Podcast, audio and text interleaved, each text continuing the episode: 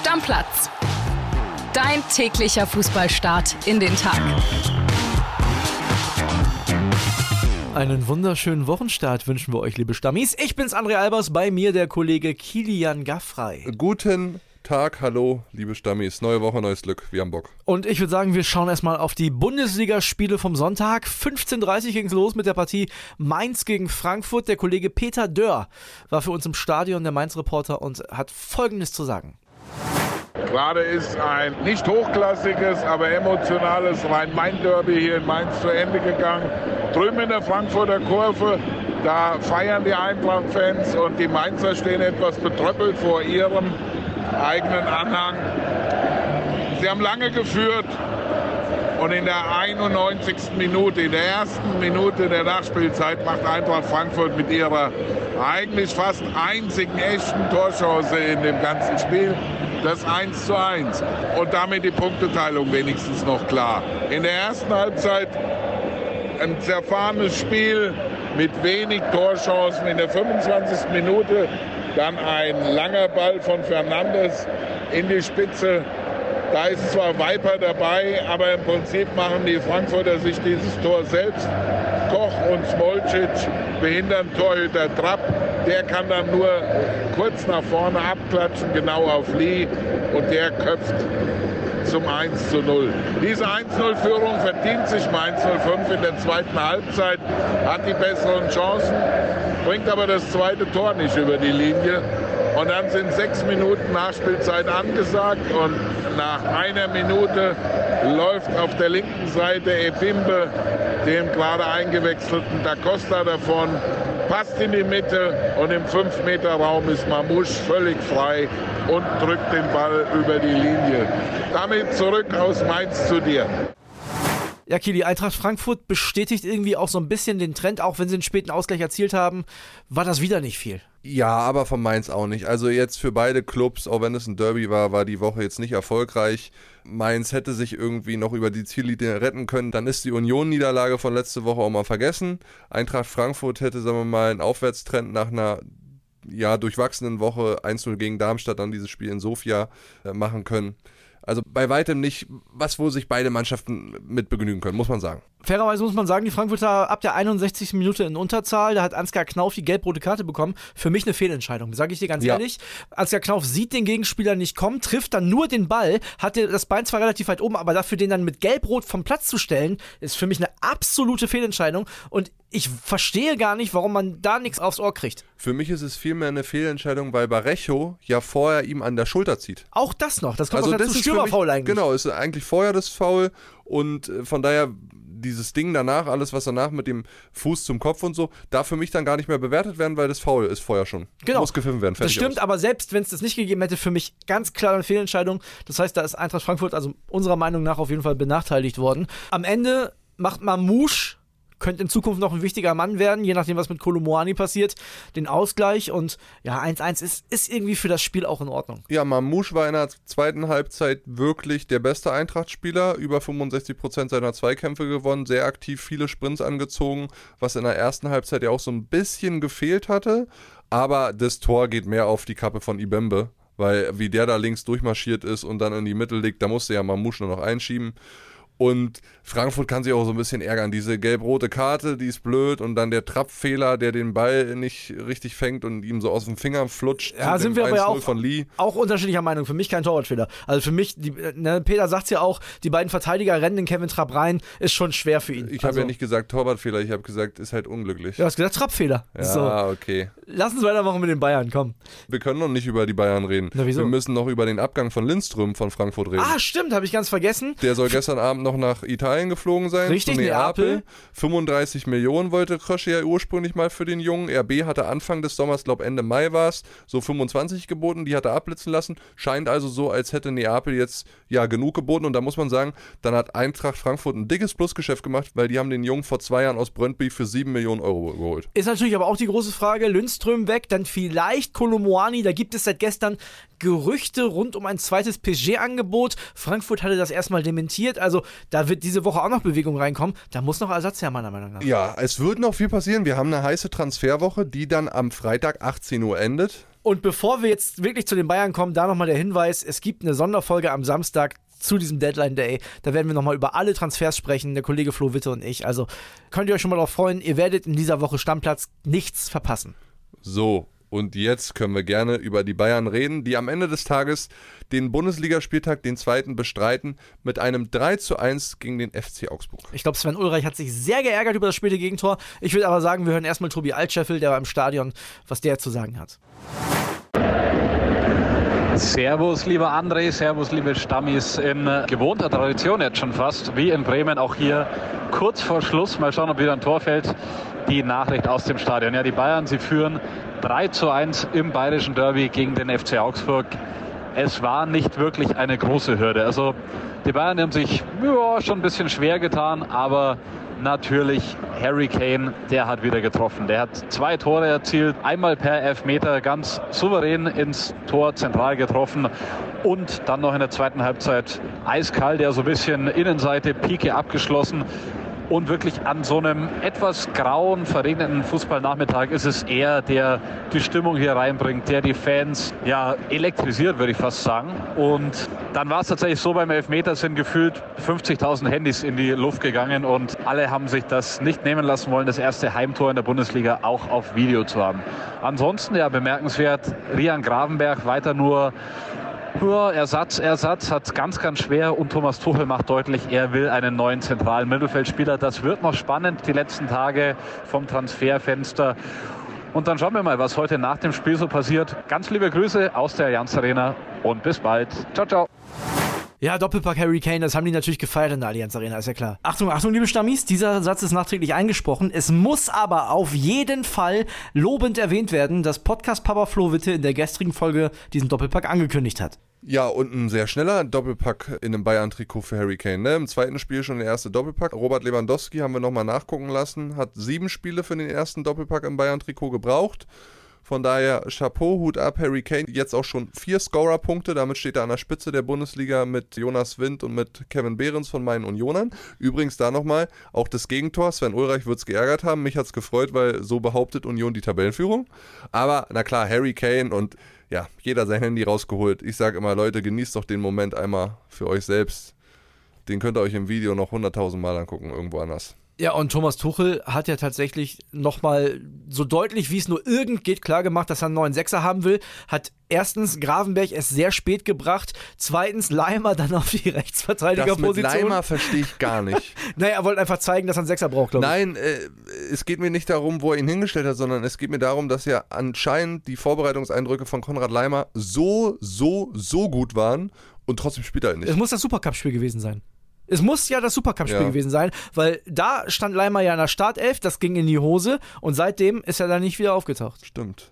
Also ja. möglicherweise hat ihm das da gar nicht gefallen im Sehr bitter hat dann auf jeden Fall Leimer wirklich, also fast schon demonstrativ auf die Rechtsverteidigerposition eingewechselt, damit auch jeder sieht, ich brauche noch einen neuen Sechser. Leimer ist es nicht. Ja, also die Sechsersuche, die wird diese Woche noch auf Hochtouren laufen die Ersatzsuche für einen rechten Verteidiger, der auch Innenverteidiger spielen kann, laufen ja auch noch. Ja. Gertrudar von Rotterdam ist nach wie vor der Favorit, hat aber auch einen Marktwert von 25 Millionen Euro. RB Leipzig war ja auch mal dran und Benji Pavard, der ist einfach nur genervt, weil diese Woche nicht so richtig trainieren können. Er sagt ja, er hat Rückenbeschwerden. Und was sag ich? Du sagst, was hast du nochmal gesagt? Er hat Wechselfieber. Er hat Wechselfieber, er möchte dringlichst nach Mailand zu Internationale und war gestern auch gar nicht auf der Bank. Also den kostet es natürlich an, weil die Bayern sagen, wir brauchen erst Ersatz, dann lassen wir dich ziehen. So, kann man ja auch nachvollziehen aus Sicht der Bayern. Ist ja in der Transferperiode auch nicht alles super gelaufen. Übrigens auch ein Name, der diskutiert worden sein soll im Sportausschuss mit Hoeneß, Rummenigge und Co., ist einer vom SC Freiburg, nämlich Kilian Sidilia. Ja. Letzte Saison hat er sich top entwickelt. Ich hatte den auch in meiner Kicker-Manager-Truppe. Der war ein wichtiger Punktelieferant für mich. Super Rechtsverteidiger. Aber wahrscheinlich nicht der, der dann auch innen spielen kann.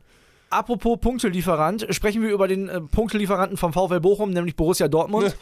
Die sind auf der Suche nach einem neuen Stürmer und haben einen Top-Kandidaten. Jörg Weiler weiß Bescheid und sagt euch mal, wer das ist. Ja, André, Borussia Dortmund baggert jetzt also an Yusuf Paulsen von RB Leipzig. Das macht aus meinen Augen auch Sinn. Er wäre der ideale Backup für Sebastian Aller, der ja dann im Januar beim Afrika Cup für seine Elfenbeinküste am Start sein wird. Das Problem wird sein, dass Paulsen der Publikumsliebling in Leipzig schlechthin ist, der Rekordspieler von RB. Und man möchte ihn am liebsten gar nicht ziehen lassen. Man, Im Gegenteil, man möchte verlängern. Er selber steht aber auch unter Zugzwang. Sein großes Ziel ist natürlich die Europameisterschaft in Deutschland. Und dafür muss er dann eben mehr und regelmäßig spielen. Und da wird man mal sehen, wo die Chancen größer sind, ob die in Dortmund dann eben durch den Afrika Cup steigen würden oder bei RB Leipzig. Dort hat er jetzt zum ersten Mal wieder seit März in der Startelf gegen Stuttgart gestanden. Und ich glaube, spätestens im Winter könnte dieses Thema dann nochmal richtig Fahrt aufnehmen, wenn Borussia Dortmund dann bis dahin immer noch keinen Stürmer gefunden hat und Paulsen bei RB nicht regelmäßig zum Einsatz gekommen ist.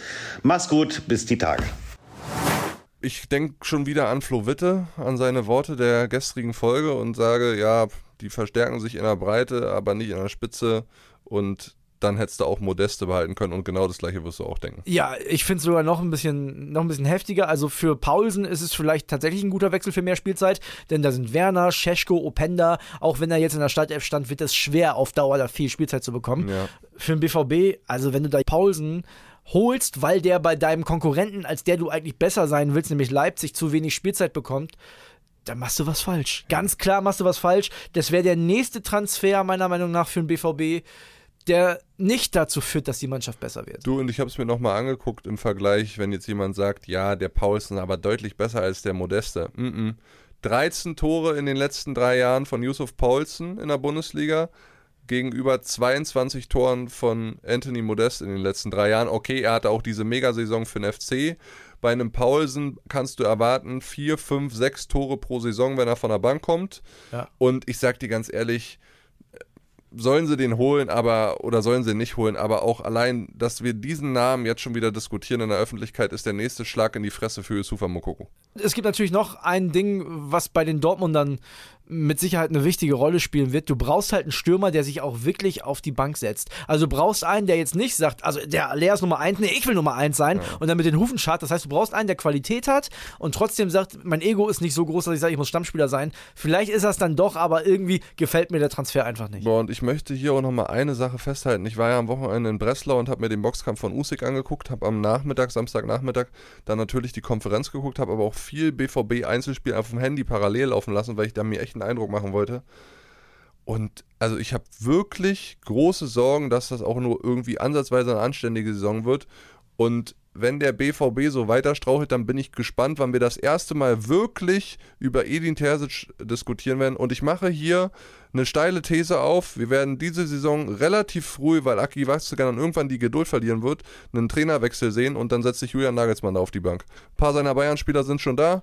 Pass mal auf. Haben einige Stammis auch schon gemutmaßt und ich habe tatsächlich beim BVB mal auf die Social Media Kanäle geguckt und geguckt, was die Leute drunter schreiben. Da ist es auch nicht mehr 100% pro Edin Terzic, weil viele BVB-Fans geschrieben haben, es entwickelt sich einfach nicht weiter. Genau, und ey, erinner dich mal an meine Worte schon Mitte der letzten Saison, was ich immer gesagt habe. Ich sehe keinen verbesserten Fußball unter Edin Terzic im Gegensatz zu BVB unter Marco Rose. Das sehe ich immer noch nicht. Also, ne, wir machen diesen Rant jetzt sehr, sehr früh auf. Ist der zweite Spieltag ja, gespielt. Es ist ein bisschen zu früh wahrscheinlich. Julian genau. Brandt hat auch gesagt, jeder Spieler müsste individuell mal sehen, dass er sich auf Niveau bringt. Und da hat er mit Sicherheit auch recht, klar. Trotzdem wird es für Terzic gerade nach der verpassten Meisterschaft eine wirklich schwere Saison, wenn der BVB jetzt möglicherweise über Wochen nur die vierte Kraft in Deutschland ist, was momentan bei der Form der Mannschaften durchaus passieren kann. Ich sage nur eins, Thesen machen erst dann richtig Spaß, wenn sie sehr früh gecallt werden und richtig steil sind. So Deswegen habe ich die jetzt rausgehauen. Dann lass uns äh, vielleicht den Schwenker machen. Wir haben es ja angekündigt, machen es in dieser Saison öfter mal zweite Liga. Du warst am Freitagabend auf Schalke. Ja. Ganz kurz deine Eindrücke, Schalke. Ist es wirklich so schlimm, wie es auf dem Ergebnis ausschaut? Besorgt besorgniserregend. Also, weil, klar, du kriegst die rote Karte für Schallenberg, der im Zentrum komplett lost war. Also, er hat wirklich viel zu tun gehabt und ja, normalerweise muss ich ihn laufen lassen, damit er dann halt eben die Torchance hat, hat er nicht gemacht, okay. Und danach gar kein Aufbäumen. Also wirklich, du bist in einer vollen Felddienstarena, die Leute schreien nach vorne, die Schalke-Fans haben bis zur letzten Minute wirklich äh, alles gegeben. Aber du siehst in der zweiten Halbzeit nichts, was auch nur im Ansatz danach aussieht, dass man das Spiel noch drehen kann. Ja, und, und das am- ist besorgniserregend. Und am Ende steht ein 0 zu 2 gegen Kiel und Ja. die dritte Niederlage im vierten Spiel. Sie sind, glaube ich, kurz vor den Abstiegsplätzen in der zweiten Liga in illustrer Gesellschaft von Hertha BSC, aber die Hertha, die hat sich am Wochenende richtig gestrafft. Ich habe gedacht, ich traue meinen Augen nicht, als ich da eine Treffermeldung nach dem nächsten bekommen habe. 5-0 zu Hause gegen Fürth. Ich will noch ganz kurz einmal bei Schalke bleiben. Da sind wir wieder bei den Trainern und den Thesen. Also die spielen jetzt gegen Wien Wiesbaden. Verlieren die da, dann, ist, dann gibt es diese Länderspielpause und entweder fliegt er schon danach, nach dem Wien Wiesbaden-Spiel raus, oder aber er kriegt noch dieses eine Endspiel nach der Länderspielpause und dann ist Feierabend. Krass. Bin ich mir sicher. Das ist heftig. Und von oben grüßen der HSV und Hansa Rostock. So ist es. Der HS, also der HSV muss man sagen, ich weiß, Hansa, ne, hast du ein bisschen Herz für. Beim HSV noch ganz kurz muss man sagen, unfassbar gefestigt, unfassbar stark. Ich höre jetzt ganz oft, ja, der HSV fängt ja immer gut an, aber so gut haben die in den letzten Jahren auch nicht angefangen. Also wirklich, das in Unterzahl in Hannover zu gewinnen, ist kein einfaches Auswärtsspiel. Chapeau, da ziehe ich meinen Hut. Ich bin mir jetzt schon sicher, steile These, Haus raus. Der HSV geht auf jeden Fall direkt in die Bundesliga. 100 Euro Wette? Sowas mache ich ja nicht mehr. Haha, okay. Also, und dann müssen wir noch über einen möglichen Transfer reden in der zweiten Liga.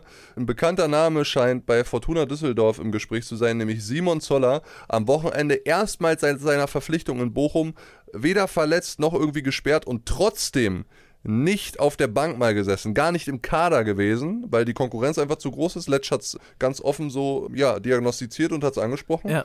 Aber Simon verdient halt in Bochum wirklich richtig viel Geld. Der ist ja der Topverdiener. Kann sich den Fortuna leisten oder macht es Sinn für Fortuna? So die Frage. ist halt auch die Frage, ob Simon Zoller da nochmal das gleiche Geld verdienen muss. Weißt du, wenn er, Ja. wenn er jetzt Fußball spielen kann, da verzichtet man vielleicht auch den einen oder anderen Euro.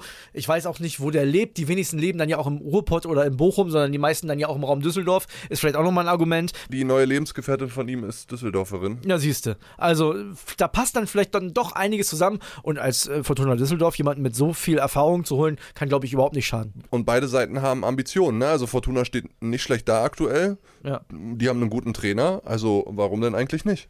Ja, ich kann mir auch gut vorstellen, dass das passt. Also auf jeden Fall. Und Fortuna Düsseldorf, du hast es gesagt, momentan Fünfter in der Tabelle.